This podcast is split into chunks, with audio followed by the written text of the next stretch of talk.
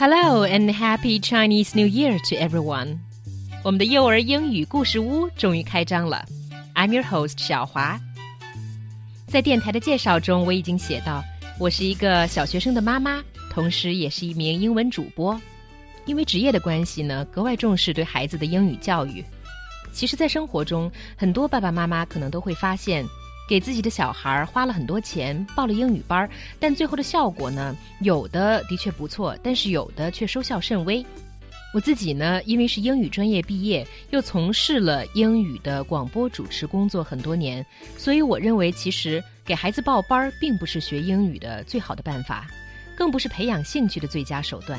其实，最好的老师是兴趣，最好的形式是陪伴。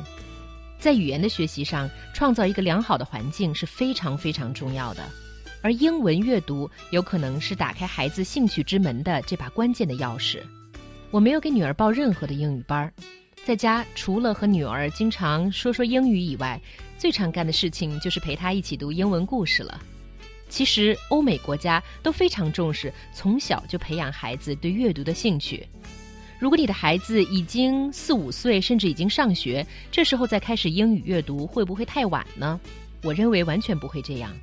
孩子的接受能力其实是非常强大的，只要他对耳边的声音有兴趣，他会毫无保留的全部接受下来。我希望在工作之余，能够和大家分享一下我在英语学习，尤其是在早教方面的一些经验。如果大家对我的节目有什么意见或者建议，都可以发消息给我。All right, that's all for the introduction of this show.